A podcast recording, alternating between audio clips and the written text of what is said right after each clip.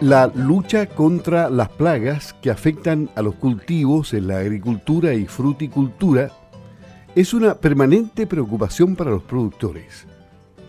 Por ello, esta mañana en Campo al Día vamos a conversar con Carolina Giovannini, encargada de protección agrícola, forestal y semillas. Y por supuesto, ella domina el tema de las plagas agrícolas. Pertenece al equipo regional del Servicio Agrícola y Ganadero. La saludamos. ¿Cómo está? Muy buenos días, eh, Carolina. Hola, buenos días, Luis. Bueno, hablemos de plagas. ¿Cuál, ¿Cuál es el comportamiento de las plagas en los berries? Por ejemplo, principalmente la drosófila Suzuki. Y las plagas están siempre presentes. Es decir, se podrá combatirlas a lo mejor, controlarlas, pero a veces no eliminarlas completamente, parece, ¿no?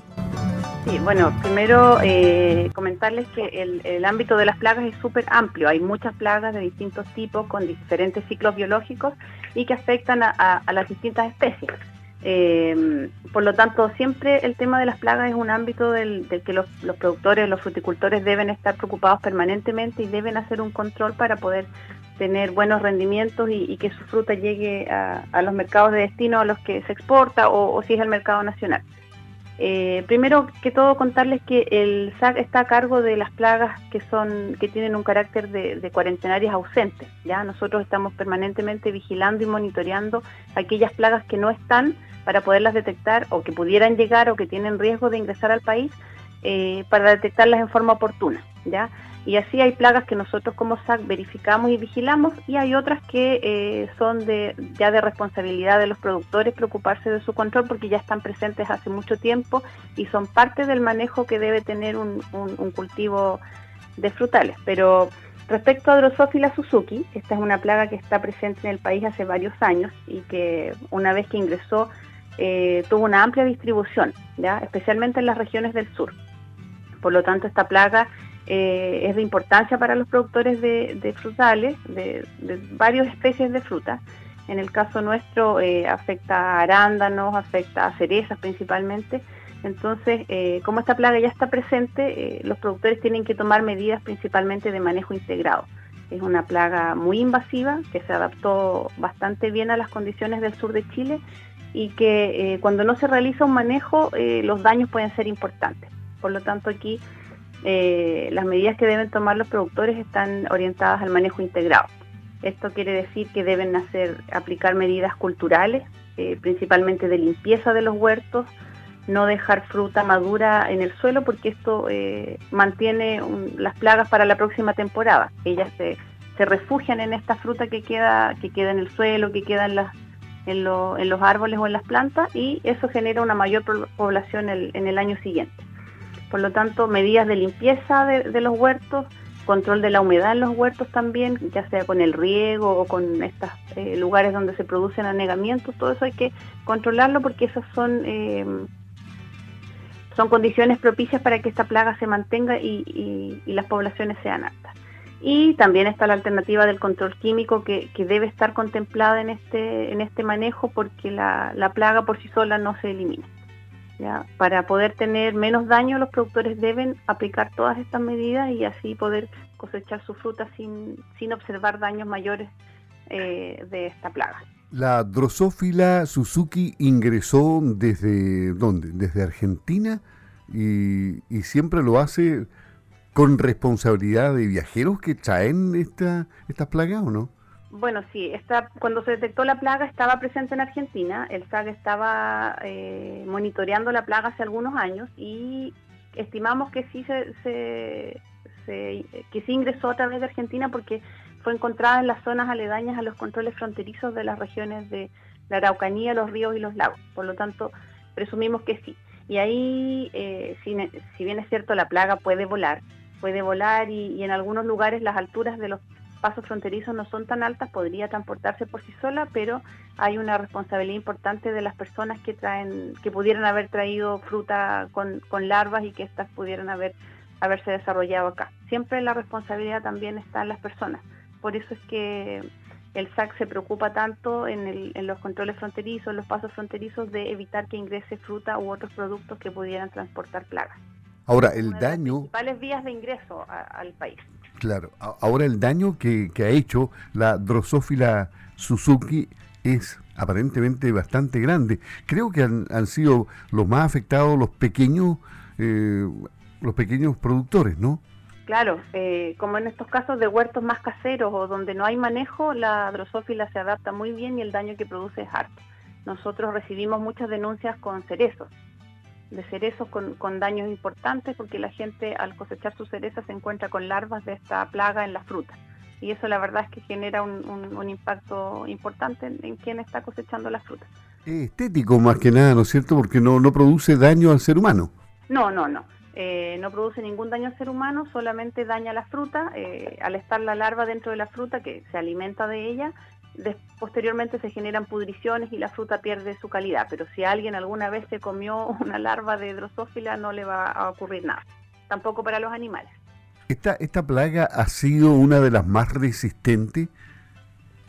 Eh, ¿O han habido otras que han causado estragos mayores? hay, hay muchas plagas, pero pero todas deben tener cierto manejo. Ya hay plagas también que nosotros vigilamos permanentemente y que, provocan daños principalmente a las exportaciones, que también deben tener un control permanente. Esta es una más de las plagas que, que afectan a, a las especies frutales. Por lo tanto, se debe controlar como todas las otras plagas. Recomendación general para todo tipo de plagas para los eh, productores. Eh, bueno, siempre eh, en todos los cultivos hay que tener un manejo de plagas, estar monitoreando permanentemente qué, plagas observan, qué cosas encuentran, no traer plantas de, otros lados, eso es súper importante porque así llegan las plagas a veces a las zonas en que no están presentes. Y bueno, en caso de tener que controlar plagas, hacerse asesorar bien para, para, hacerlo adecuadamente, si van a utilizar productos químicos también eh, con los manejos que corresponde y siempre de acuerdo a lo que el producto establece en su etiqueta. Esa es una cosa súper importante porque ahí está todo lo que todo el manejo que se debe hacer para que el producto sea efectivo.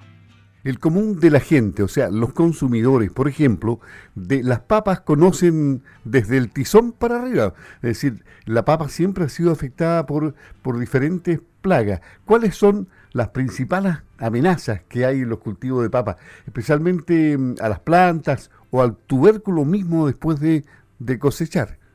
Mm, bueno, la papa es un cultivo que también está afecto a varias plagas. hay plagas que afectan al follaje, como el tizón, que es lo que la gente comúnmente más, más conoce y más debe controlar, pero también hay muchas plagas que afectan a los tubérculos, como son nemátodos, bacterias. Eh, algunas están presentes en nuestra zona y otras no. Nosotros tenemos un área, estamos dentro de un área libre de algunas plagas que está desde, desde la región del Biobío, eh, la provincia de Arauco, hacia la región de Magallanes. Eso es lo que el SAC denomina el área libre de plagas cuarentenarias de la papa. Y hay algunas plagas que no están presentes, por eso es súper relevante que eh, la gente no traiga papas desde otras zonas, ¿ya? porque ahí pueden venir plagas que acá no tenemos. Claro, y esto, eh, en esto se hacen controles carreteros para, para evitar que haya ese trafasige de, papas de, sectores contaminados, ¿no? Se hacen controles carreteros y controles en el comercio para eh, solicitar a los comerciantes el origen de la papa que están vendiendo. Pero como, como consumidores o como personas no agricultores también hay una responsabilidad importante de que eh, no, no vayan a sembrar papas que no vengan de un, de un origen conocido o que no sean legalmente semillas. ¿ya? existe eh, producción de semilla certificada y corriente, que esa es la, es la semilla legal que, que los productores deben sembrar.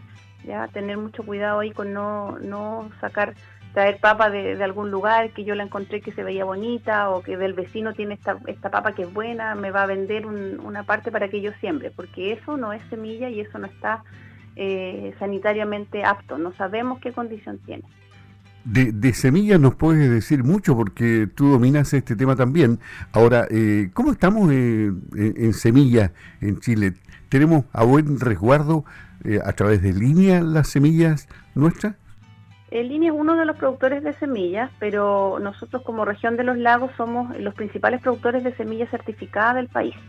La semilla que se produce acá, que son varias las empresas que, están a cargo de este tema, pero abastecen a, todo el país con semilla certificada de excelente calidad y además se exporta semilla a algunos países. Por lo tanto, esa condición que tenemos todavía para producir semilla de, buena calidad y que cumpla con todos los estándares debemos mantenerla con los cuidados que, que yo acabo de mencionar. Estamos conversando con Carolina Giovannini, encargada de protección agrícola, forestal y semillas del Servicio Agrícola y Ganadero Regional. Eh, tú tienes muchísima experiencia. ¿Cuántos años en el SAE? ¿Tú eres eh, ingeniero agrónomo? Sí, soy ingeniero agrónomo y estoy trabajando eh, más de 15 años en el SAE. Ya perdí un poco la cuenta. Pero es apasionante este tema, ¿o no? ¿Te, te gustó desde siempre, no? Sí, es muy diverso. Eh, vemos varias cosas. Además de plagas, vemos otros temas respecto a, los plaguicidas, a, varias cosas más. A las bebidas alcohólicas también tenemos algunos temas ahí, los viveros, todo lo que tenga que ver con plagas y, algunos otros temas. ¿Y, qué, tenemos que decir de, plaguicidas? ¿Hay alguno, hay conflicto con el tema de los plaguicidas a nivel mundial? ¿Cómo estamos en Chile las regulaciones al respecto? Sí, los plaguicidas es una, es una herramienta que, está disponible para su uso, que muchas veces es necesaria, eh, es algo voluntario, el que, el que quiere los aplica, el que, el que no quiere no. Existe la alternativa también de una agricultura orgánica eh, sin la utilización de plaguicidas, pero quien decide utilizarlos debe cumplir con las, con las normas que están eh, reguladas por el SAC. Existen varias varias regulaciones al respecto y lo principal es, que quien vaya a utilizar plaguicidas lo haga eh, con conocimiento. ¿ya? Los plaguicidas tienen, tienen etiquetas, cada plaguicida tiene una etiqueta que se debe cumplir y respetar y eso el SAC lo fiscaliza a nivel de, de comercializadores de plaguicidas y de quienes los utilizan. ¿Y hay plaguicidas prohibidos en Chile, por ejemplo? Sí, hay plaguicidas prohibidos y permanentemente se está monitoreando eh, el, cómo está a nivel mundial el tema de los plaguicidas y cuando hay plaguicidas que están un poco más cuestionados también se restringen o se prohíben. Pero los plaguicidas que se comercializan todos pasan por un por un por estudios eh, y evaluaciones para verificar que primero que, cumplen su objetivo, cierto, que, controlan la plaga que dice que, va a controlar y que son eh, poco nocivos o, o no dañinos para el medio ambiente, la salud humana y animal. Todo eso pasa por estudios bien, bien largos e intensos para, para asegurar de que el plaguicida que se está comercializando en Chile cumpla con, con todas las normativas. Y en el cierre de esta conversación con Carolina Giovannini, ingeniero agrónomo encargada de protección agrícola, forestal y semillas del Servicio Agrícola y Ganadero Regional, vamos a insistir en el tema de cómo deben estar preparados los productores, cómo deben reaccionar ante las plagas, con qué tipo de manejos para controlar o eliminarlas, más que nada para profundizar en este consejo que ya lo diste en el transcurso de la conversación. Sí, bueno, el, el, mundo cada vez va más rápido, el comercio internacional también tiene flujo de productos hacia Chile y desde Chile hacia otros países, entonces el riesgo de ingreso de plagas cada vez es mayor.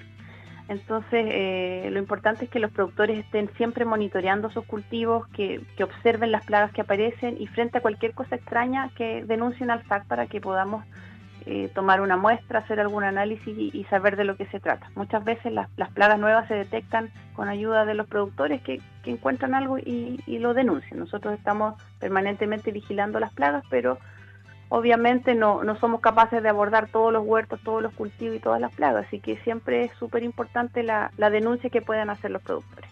Muy bien, muchas gracias Carolina. Carolina Giovannini, encargada de protección agrícola, forestal y semillas del Servicio Agrícola y Ganadero Regional. Que tenga un muy buen día, ha sido pero súper didáctica la conversación, hemos aprendido mucho contigo. Hasta pronto, gracias. Bueno, muchas gracias a ustedes también.